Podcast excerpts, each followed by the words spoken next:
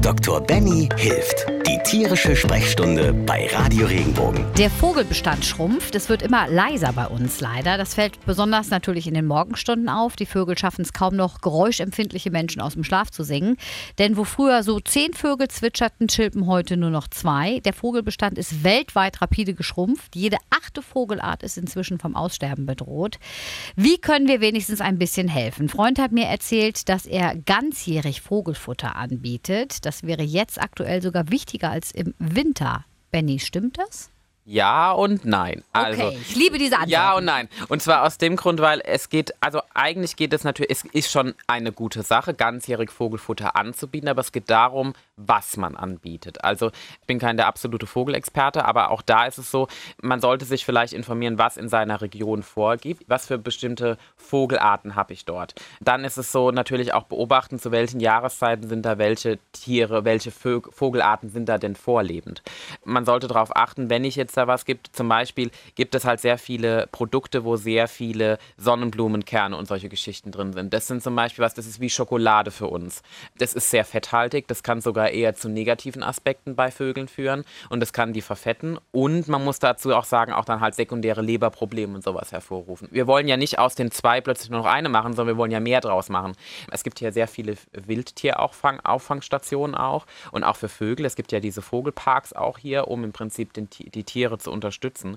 Da kann man sich sehr gut beraten lassen, was man im Prinzip anbieten kann, zu welcher Jahreszeit und für welche Tierarten was angeraten ist. Weil es gibt natürlich, es gibt Vogelarten, die ernähren sich nur von Körnern, es gibt Vogelarten, die ernähren sich von Körnern und von Insekten und es gibt Vogelarten, die ernähren sich nur von Insekten.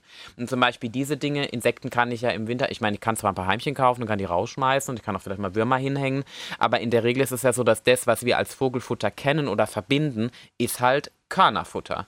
Und Körnerfutter ist aber relativ. Ne? Und das ist das, das sollte man mit bedenken. Ich finde es prinzipiell eine gute Sache. Man sollte es aber mit Hand und Fuß und mit einer Absicherung mit den jeweiligen Vogelfachkenntnissen einfach tun. Zum Beispiel gibt es ja diese Meißen, Meißenknödel heißen mhm. die, ne? Dass man die praktisch hinhängt und die sind jetzt im, im Sommer ist das nicht unbedingt so das Problem, weil die auch viel mehr Energie aufbrauchen. Wohingegen im Winter natürlich die vor allem, also meistens fressen die ja kurz und dann ziehen sie sich wieder zurück in ihren Verschlupf und sich nicht richtig bewegen und dann eher sogar verfetten und das sogar dann eher zu Problemen führt.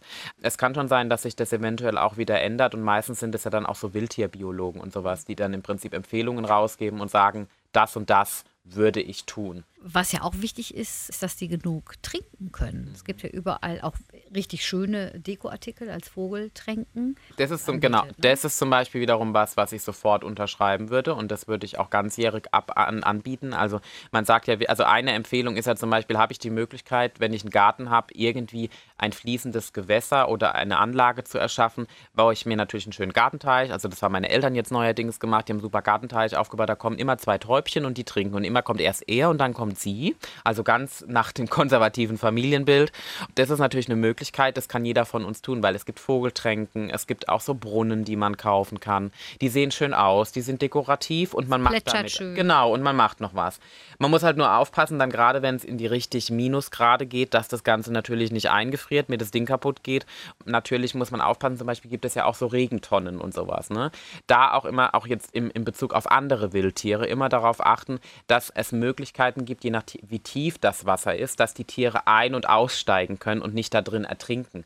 Ne? Also zum Beispiel so eine Regentonne, die ist in der Regel ja so 50 Zentimeter hoch. Wenn die voll ist mit Wasser und anfängt zu gefrieren und das Tier sich da dran traut, um was zu trinken und die obere Schicht ganz dünn ist, fällt es da rein und kommt nicht mehr raus. Da ist immer so der Tipp, ein Baumstamm oder halt im Prinzip es natürlich zu gestalten. Und ansonsten sind aber so Tränken ist was, was auf jeden Fall ganzjährig angeboten werden kann. Und vielleicht, dass es ein bisschen hoch ist, damit die Katze nicht gleich drauf springt. Natürlich muss man darauf achten, wenn man auch selbst eine Katze hat und wenn man äh, oder Katzen im umliegenden Kreis, dass man natürlich jetzt nicht unbedingt damit das Buffet serviert, sondern dass man versucht auch wirklich dem Tier eine Möglichkeit zu geben, zu trinken. In Ruhe zu trinken. Gehen. Richtig, ja. richtig. Wenn dir der Podcast gefallen hat, bewerte ihn bitte auf iTunes und schreib vielleicht einen Kommentar. Das hilft uns sichtbarer zu sein und den Podcast bekannter zu machen. Dankeschön.